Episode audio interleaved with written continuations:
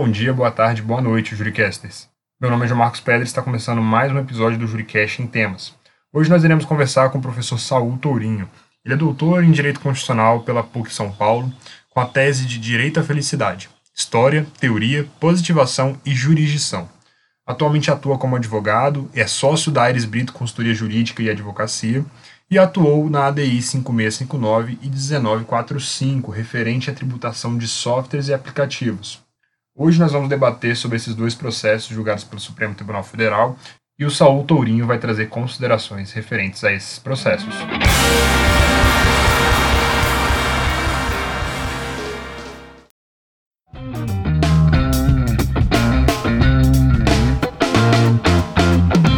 Primeiramente, muito obrigado por ter aceitado o convite, Saul, é, dono de um sotaque do sul, do sul do Piauí, que eu, essa foi uma das piadas que eu me recordo das suas aulas que eu tive com você. E, inicialmente, gostaria de saber quem é o Saul Tourinho, para os nossos ouvintes te conhecerem também, e que você conte um pouco da sua atuação, principalmente no STF. Muito bem. Bom, pelo menos uma faceta você já compartilhou com o nosso público, que é a minha origem. De verdade, eu sou piauiense, sou nascido na cidade de Teresina, capital do estado do Piauí, mas com uma vivência muito grande no estado, lá eu me formei, então não é que eu tenha nascido e no dia seguinte fui embora. Eu passei 23 anos no Piauí, estudei no Piauí, fiz vestibular no Piauí, fiz uma faculdade de direito no Piauí, me formei no Piauí, então tenho raízes muito consistentes no estado. E a partir daí chego em Brasília no ano de 2005 em busca dessa aspiração de advogar, trabalhar como advogado em Brasília. A partir daí várias acasos acontecem, felizes acasos. Inicialmente entro para trabalhar na função de trainee da Patri Políticas Públicas e Relações Governamentais. Por lá passo dois anos. Vou então para o Pinheiro Neto, onde passo dez anos. E hoje estou aqui no escritório Aires Brito, desde o ano de 2017. Portanto, vamos aí para quatro anos. Essa é a minha jornada. Em paralelo, uma trajetória também acadêmica. Nunca, eu nunca fui absolutamente imerso no ambiente acadêmico e nem fui é, distante do ambiente acadêmico. Sempre tento compatibilizar uma vida prática muito persistente com um preparo acadêmico, interação acadêmica é, na minha área de atuação, que é o direito constitucional. Portanto, João, quanto à minha trajetória, de onde vim, quando cheguei, quais ambições e por onde passei, pelo menos um pequeno pedaço é esse que eu divido com você agora. Perfeito, Saul. É um enorme prazer ter você aqui. E hoje vamos começar falando sobre o tema do Juricast em temas de hoje, que é sobre as ações diretas de inconstitucionalidade 5659 é, e 1945, que foram referentes à tributação de softwares e aplicativos. Você pode contar para a gente um pouquinho como que surgiu é, essas duas ADIs e de onde que surgiu essa demanda, essas teses que foram propostas? Pode contar um pouquinho para a gente? Claro. Ah, antes de tudo, estamos aqui tratando sobre essa relação entre direito constitucional, o direito tributário e as justas aspirações dos contribuintes. Essa é uma relação histórica sempre esteve absolutamente associada aos movimentos que compõem o chamado constitucionalismo. Nos Estados Unidos, quando tivemos a chamada Festa do Chá de Boston, que precipitou o movimento pela independência o que se discutia era uma tributação relativa ao chá. Aquilo era muito, aquilo era tudo, aquilo era essencial àquele tempo. Em seguida, tivemos também a própria Revolução Francesa, que, dentre tudo o que vindicou, também denunciava um sistema tributário escorchante para os muito pobres e muito macio com os muito ricos. O Brasil tem na sua história a figura do Tiradentes, cuja insurreição está ligado à derrama, que mais uma vez era um imposto. Portanto, há na trajetória do constitucionalismo, dos documentos fundantes e mesmo na vindicação por liberdade das pessoas, sempre uma ligação com o direito tributário, especialmente com o ato de tributar. E é esse ato que, na sociedade digital, na sociedade onde os serviços foram ressignificados, numa nação que, como nenhuma outra, elevou os municípios a um patamar de entes altivos da nossa federação, é nesse contexto que fora colocado essa célebre discussão: o que é um software?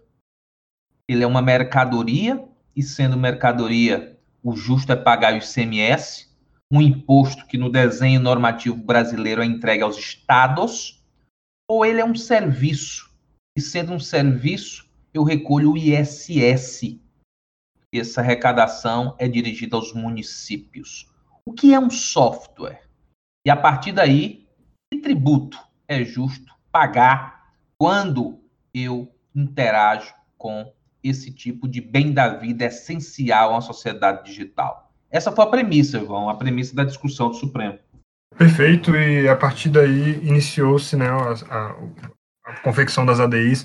Durante esse processo, é, como é que foi toda essa trajetória até o efetivo protocolo dela? O setor de software, uma parcela eu represento pela ABES, Associação Brasileira das Empresas de Software, ele se ressentia de uma dupla tributação. Ele tinha uma lei complementar complementar 116, que determinava o pagamento do ISS, uma lei nacional que regra toda a tributação dos mais de 5 mil municípios brasileiros, com piso de alíquota, com teto de alíquota, com uma simplificação muito grande na forma de arrecadação, uma lei muito boa. E ao mesmo tempo que esse setor pagava esse ISS, compreendendo que licenciava um serviço e não estava vendendo uma mercadoria, que o detentor, o subscritor, o assinante não era dono do software, ele não tinha condições de vender o software, de passar para frente o software, ele não era proprietário desse software, ele desfrutava de uma utilidade a partir de um licenciamento. O setor, então, passou a receber cobrança de ICMS também por parte dos estados. E aí é o pior dos mundos. Você tem uma dupla tributação, você tem uma necessária judicialização, ninguém vai sofrer injustiça calado numa democracia que assegura acesso à justiça.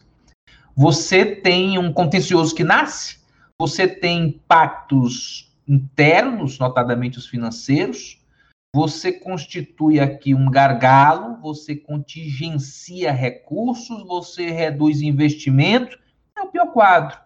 E fora por isso que se imaginou que uma ação no Supremo Tribunal Federal seria um instrumento eficiente para que o, o órgão de cúpula do país desse a palavra final sobre essa disputa, pacificando as relações que foram judicializadas, apontando o norte para qualquer que fosse o lado e permitindo que o setor se organizasse a partir do precedente firmado pelo Supremo a Confederação Nacional de Serviços, CNS, judicializa a questão a partir de uma lei mineira, numa DI, de relatoria do ministro Dias Toffoli, é essa sobre a qual nós estamos falando, e uma outra, de relatoria do ministro Barroso, que ainda não fora julgada. E a partir dessa tramitação, uma ADI mais antiga, de 1998, mais de duas décadas, 22 anos, de relatoria da ministra Carmen, essa daí ela é ressuscitada, ela volta à balha nessa equação hermenêutica e passa a compor a discussão também. É a ADI 1945, ministra Carmen, ao lado da ADI 5659 do ministro Dias Toffoli. Por a partir dessas duas ADIs que o precedente for afirmado. Perfeito, Saul. E durante esse julgamento, quais foram os, os principais pontos debatidos antes da tomada de decisão é, em relação aos pontos que foram decididos? Havia duas correntes muito claras, uma corrente que sustentava que o software era um serviço, na linha do que já dissera, e uma outra que entendia que o software era mercadoria, que é uma mercadoria digital, uma nova mercadoria, ou se não mercadoria propriamente, nos termos que conhecemos, um terceiro que serviço não seria, seria mais próximo do conceito de mercadoria, ainda que não idêntico. E vem a ministra Carmen Lúcia liderando essa discussão a partir da DEI 945, no, coloca o caso no plenário virtual, e colocando o caso no plenário virtual, ela vota pela constitucionalidade da lei matogrossense que cobrava o ICMS. E é acompanhada pelo ministro Edson Fachin. Portanto, essa disputa começou no plenário virtual com dois votos contrários da ministra Carmen Relator e do ministro Fachin. Veio, então, o destaque do ministro Toffoli, porque era relator dessa outra lei sobre a qual falamos, que questiona a lei mineira, e o caso é devolvido no plenário físico, no plenário presencial. E no plenário presencial, o ministro Toffoli lidera a divergência, apresenta sua perspectiva, incursiona no tema, entende que não se trata de mercadoria, afasta a incidência do ICMS e enxerga a incidência do ISS, especialmente à luz da própria Lei Complementar 116, que prevê expressamente, em itens específicos, a tributação, seja do chamado software de prateleira, que era aquele software antigo, disquete, o CD, que acabou, seja o software meramente feito por, por download. E hoje nós sabemos que até isso já ficou ultrapassado. E então, a partir da divergência do ministro Dias Toffoli, duas correntes se colocam. O ministro Gilmar Mendes acompanha a corrente da ministra Carmen Lúcia, o ministro Nunes Marques igualmente acompanha, mas todos os demais ministros, ministro Alexandre, ministro Rosa, ministro Fux, ministro Marco Aurélio, é, ministro Barroso, ministro Alexandre, formam maioria pela incidência do ISS. E a partir daqui há, há o desfecho dessa emblemática disputa. Software é serviço, software se dá de fato por meio desse licenciamento, não há mais uma dicotomia tão rígida entre a obrigação de dar ou fazer para definir o que é, o que é mercadoria ou o que é serviço. Surge o conceito de utilidade, que é um conceito moderno e muito importante para a sociedade digital. E os municípios também saem vitoriosos da disputa. Falamos muito do setor de software, falamos muito da economia digital, mas foi uma vitória dos municípios.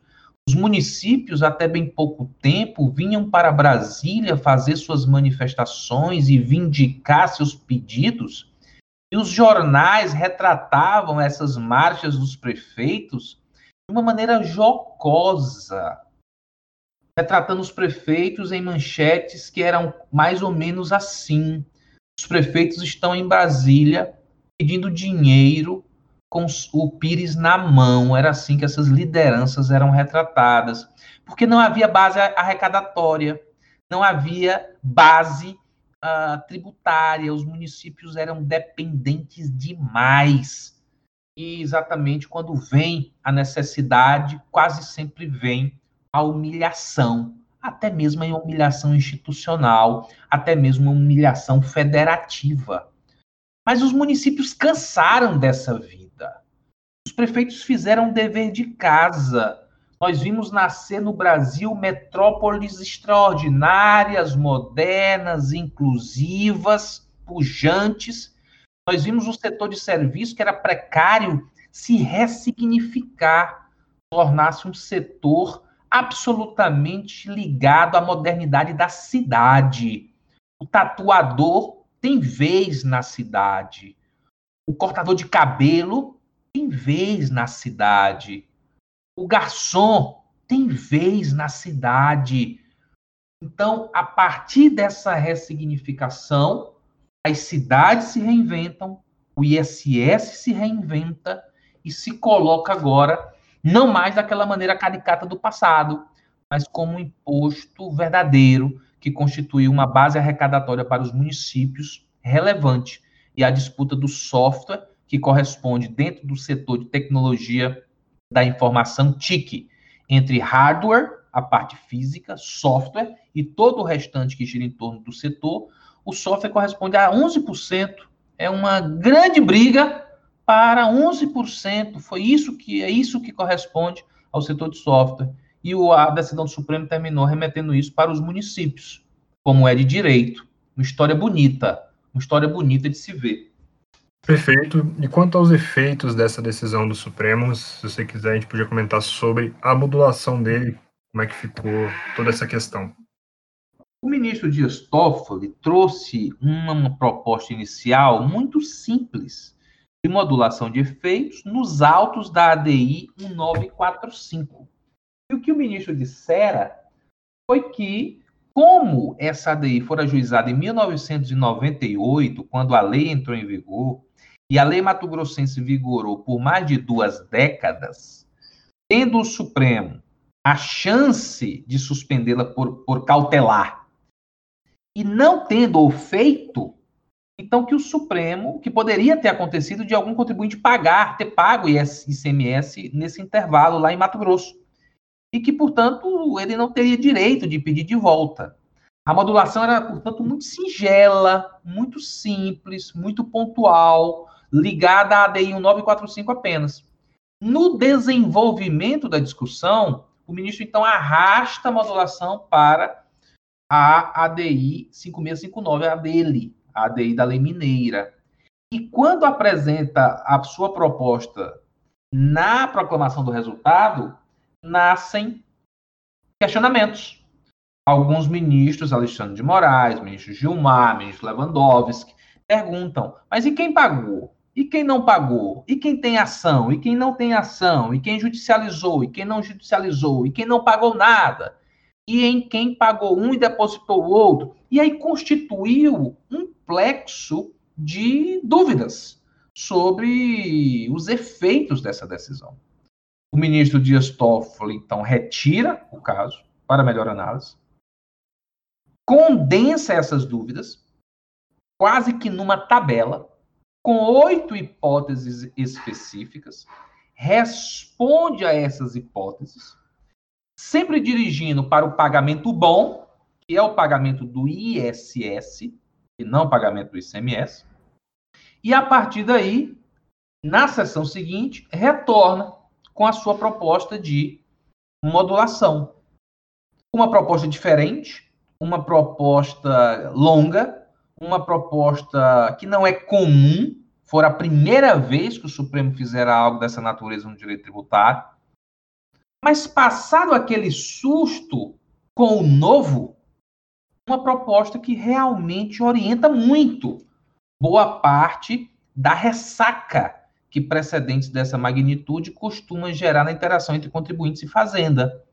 Então, tenta trazer resposta às múltiplas hipóteses, dá um basta em possíveis embargos procrastinatórios futuros, chama a fazenda, notadamente as fazendas estaduais, à responsabilidade quanto ao precedente que está sendo firmado e reitera a necessidade de ter como regra o pagamento do ISS. Essa é a regra. Então foi um, uma medida e ela passa com, com unanimidade de votos. Acho que ministro Marco Aurélio que não subscreve nenhum tipo de modulação.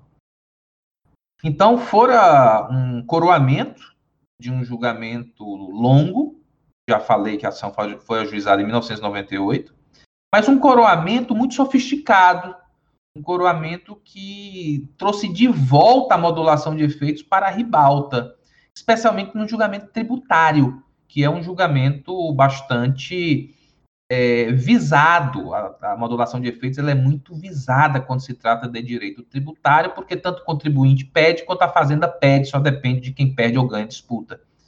Portanto, uh, fora essa, eh, João, a trajetória do que diz respeito à modulação de efeitos, que foi o coroamento desse julgamento. Uma dúvida em relação às divergências, né? A gente teve um voto por maioria, uma, uma decisão por maioria, na verdade, Quanto às divergências, é, quais eram os principais pontos que foram trazidos nas decisões da divergência?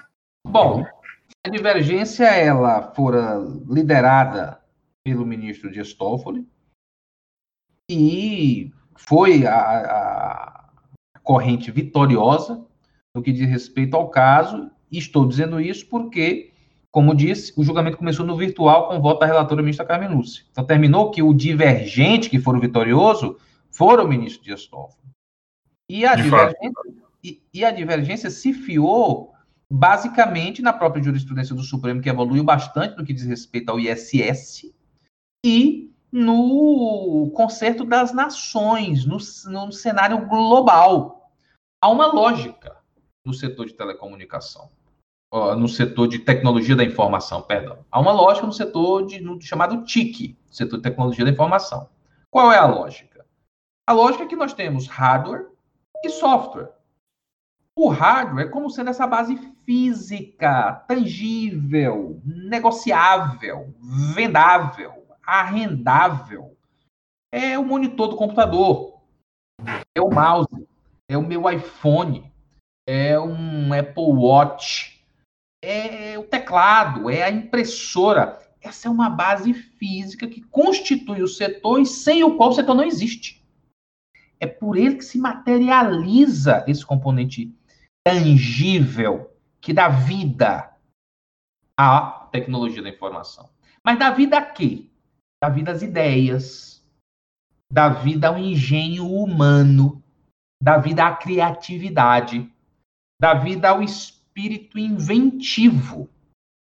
Esse espírito inventivo, formado pela combinação de dados, por meio do trabalho de programadores, dentro de um trabalho altissimamente intelectual, esse engenho humano, essa inventividade, ela se apresenta por meio do software. E o software não é mercadoria, ele não é a mesma coisa de um teclado de computador. Eu não compro o software para mim, eu licencio para um terceiro e ofereço junto a ele uma utilidade, um ganho. Muitas vezes, João, uma experiência. O que o ministro Toffoli fez, portanto, foi reposicionar essa discussão a partir do próprio setor de TIC. E, claro, trazendo a lume o que o mundo faz em relação a isso. E também a própria evolução da jurisprudência do Supremo no que diz respeito a o ISS, valorizando o conceito de serviço. E essa divergência se sagrou vitoriosa, tendo ficado, portanto, vencida a relatora originária, que era a ministra Carmen Lúcia, que não enxergava dessa forma porque perfilhava o caminho da mercadoria.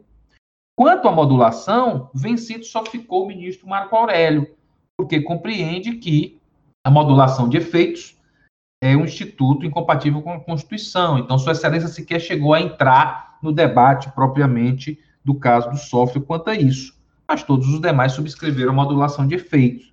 Portanto, fora, é, esses, esses foram o ponto e o contraponto dessa disputa no Supremo. Muito bom, Saul. Um ponto que eu tenho uma grande dúvida em relação a isso, e, enfim, não, eu não consegui visualizar de forma muito clara após a decisão, ficaria em torno da, do fato gerador e do, do, momento de lançamento desse tributo. Como é que seria é, em relação ao ISS? Ele seria é, no, no, local de, de, compra, né, da aquisição do, do, comprador, seria no local de sede das empresas, é, o município de sede das empresas, e o momento desse lançamento seria na aquisição por aplicativo, ou então esse ISS entraria na mensalidade? Como é que ficou essa questão? o Supremo ele não incursionou nessa temática, porque o desafio dele era determinar a natureza jurídica do software. E uma vez definindo a natureza jurídica do software, afastar a qualificação como mercadoria, abrindo caminho para a tributação pelo ISS, nos termos da lei, lei já vigente. O que nós temos nesse setor é a, a figura do do licenciamento ou da subscrição. E aqui paga o tributo não apenas a, a ponta da cadeia, o último, o consumidor, passa quem licencia. Então, nós temos no Brasil é, várias empresas cuja competência, cuja expertise, cujo propósito é oferecer esses softwares. Elas negociam contratos de licenciamento, contratos de subscrição. E aqui, a partir do momento em que elas, portanto, passam isso para é, terceiros, já há um fato gerador, já há cobrança de um tributo. Um das grandes que compunham o nosso grupo e que explicou isso muito bem, por exemplo, foi a Microsoft. É isso que a Microsoft faz. Então, a disputa não é necessariamente quanto a, a mim, quando estou na minha casa e vou a, assistir a Netflix. A disputa, eu como assinante de um serviço que me oferece uma utilidade, a disputa é eu, Microsoft, que vivo disso, que licencio softwares, que baixo softwares em nuvem, eu ofereço é, software como assinatura, como subscrição. Eu que tenho um portfólio de software a ser entregue ao mercado consumidor pelas mais variadas formas. Estou vendendo mercadoria ou estou vendendo serviço? Aí vem o Supremo na etapa anterior e responde essa pergunta. A partir daí, claro, pode haver outras disputas, mas são disputas que não entraram nesse julgamento. Esse julgamento ele deixou fechada a porta da qualificação da natureza jurídica, ele deixou fechado a porta da judicialização gerada por isso, e aqui ele cumpriu a sua missão. Há, portanto, outras disputas sobre o mundo digital. Quem lança o que aonde? Quem é, tem o dever de recolher o que para cliente no que diz respeito a destino, no que diz respeito à origem. Isso, inclusive, no que diz respeito ao ISS, já fora judicializado no Supremo, há inclusive uma cautelar dada pelo ministro Alexandre. Mas numa outra discussão, num passo além dessa disputa, num outro quadro normativo que se comunica com esse primeiro, mas que não fora objeto dessas ADIs. Portanto, a discussão aqui ela se encerra na definição dessa natureza jurídica. Ela tenta afirmar uma orientação para a judicialização que a dúvida gerou no seio da comunidade, e aqui ela tem sua missão como cumprida. Perfeito, Saul. É, eu, pelo menos, estou satisfeito. Se você quiser fazer alguma consideração final em relação a esse tema, é, eu também te peço que você faça e traga dicas de livros, dicas de leitura sobre o tema, que eu acho que é um tema que está muito em pauta hoje em dia, é um tema que tem sido pautado na mídia, nos, nos principais veículos de comunicação. Então, para a gente trazer essas razões finais, que a gente chama aqui no Juricast, acho que esses temas seriam interessantes. Muito bem. Eu acho que, antes de tudo, bom. É meu dever agradecer pelo convite. Acho que foi muito proveitoso uh, esse encontro. O tema, ele é um tema que, no ponto de partida, é árido, é técnico, é ultra especializado, mas que à medida que a gente vai conversando, ele vai se abrindo para nós, ele vai nos convidando a, a compreendê-lo melhor e dentro, especialmente do mundo em que vivemos, ele está dentro da nossa casa, ele está nos nossos telefones, ele está em todos os lugares. Com a nova fronteira do 5G e o nascimento e consolidação da chamada internet das coisas, eu disse, inclusive, na sustentação oral que fiz nesse caso, que a nossa geladeira deixará de ser uma geladeira, é, assim como o Apple Watch do ministro Gilmar Mendes, Sua Excelência exibiu no julgamento desse caso, já não era mais exatamente apenas um relógio. Havia nele um conjunto muito organizado de funcionalidades nessa combinação hardware-software que entregou para ele um, um, um, novo, um novo produto, um, algo que não, não há precedentes ele tem praticamente um computador no seu pulso. O carro vai passar por isso, a luz da nossa casa vai passar por isso, numa sociedade ultraconectada, a própria ideia de, de, de hardware vai ser completamente alterada porque uma impressora hoje, o Brasil, por exemplo, hoje é, é, é vedado comércio de órgãos, porque entendemos que é indigno um, você fazer nascer um mercado de pessoas que vendem seus rins, comercializam pedaços do seu corpo. Por mais que haja demanda real, há um degrau ético anterior que nos impede de constituir uma sociedade para viver desse tipo de comércio. Com as impressoras 3D associadas à internet das coisas, isso sai de cena, porque eu posso fazer um tipo de órgão humano que tenha um empréstimo para alguém que necessita e que não há qualquer barreira ética no que diz respeito à sua comercialização. Pelo contrário, que vai haver um incentivo para amenizar a dor e sofrimento das pessoas. Então, como palavra final que deixo, portanto, é esse novo horizonte. Um horizonte que eh, já chegou, ele já começa a gerar efeitos, mas que vai se intensificar a partir do 5G, onde nós teremos uma vida absolutamente digital. Hoje ela é muito digital, mas não é absolutamente digital mas com 5G ela vai ser absolutamente digital. E esse diálogo entre hardware e software dentro do universo de tecnologia da informação e até onde nós vamos chegar com isso, será sentido pela nossa geração. Você, João Marcos, vai ter resposta para esses enigmas, assim como eu espero ter também. Portanto, João, muito obrigado pelo seu convite. Foi um privilégio estar na sua companhia, falando para o seu público sobre o julgamento que cuidou da tributação do software. E sempre que iniciativas como essa, iniciativas criativas, iniciativas interessantes, iniciativas que se valem de ferramentas outras para apresentar o direito da melhor forma possível, sempre que na sua mente, que é uma mente inquieta, surgir é, projetos ou propostas dessa natureza, sempre me tenha é, como um entusiasta e conte sempre comigo. Perfeito, Saul. Antes de finalizar, com a mente por praxe, se você quiser fazer um jabá das suas, das suas obras, jabá dos seus livros é, e recomendações de leitura também, está aberto para a gente poder finalizar esse episódio com essas recomendações.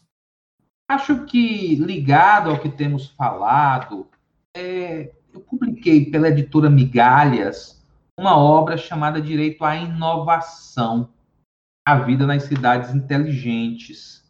E essa obra ela cuida de muito do que falamos aqui, ela apresenta esse mundo novo, ela tomou como inspiração tudo o que testemunhei na temporada que passei em Israel, e acho que esse universo da conectividade está bem exposto nessa obra Direito à Inovação, a Vida nas Cidades Inteligentes, publicada pelo Migalhas. É a dica que deixo para quem tem interesse em seguir pensando a respeito de muitos temas ligados à inovação tecnológica.